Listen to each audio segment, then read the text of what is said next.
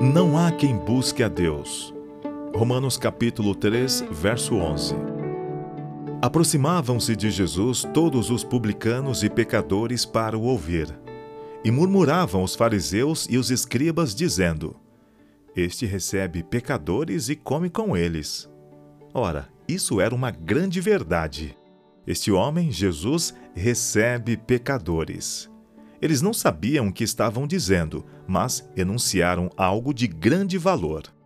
Então Jesus lhes propôs esta parábola: Qual dentre vós é o homem que, possuindo cem ovelhas e perdendo uma delas, não deixa no deserto as noventa e nove e vai em busca da que se perdeu até encontrá-la? Achando-a, põe-na sobre os ombros, cheio de júbilo, e indo para casa, reúne os amigos e vizinhos, dizendo-lhes: Alegrai-vos comigo, porque já achei a minha ovelha perdida.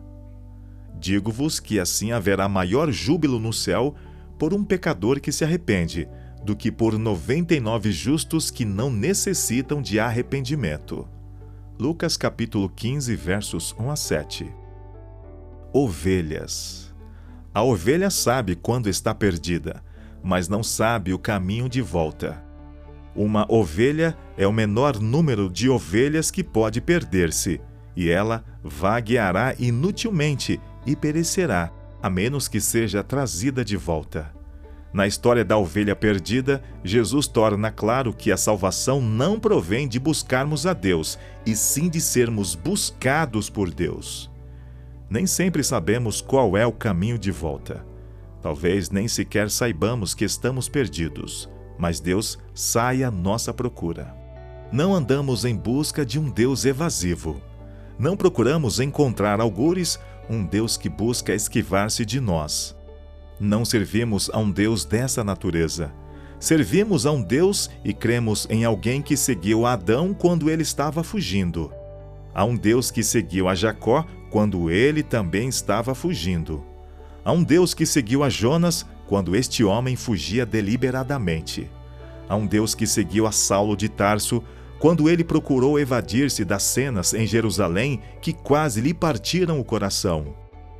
Em vez de buscar ou procurar encontrar a Deus e a Cristo, via de regra, estamos fugindo deles.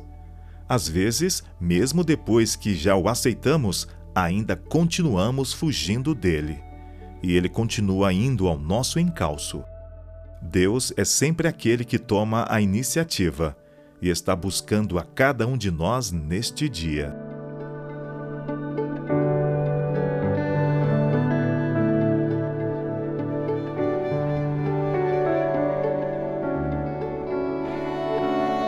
Devocional Diário A Jornada, do podcast Enéas Oliveira. Siga-nos nas principais plataformas de áudio.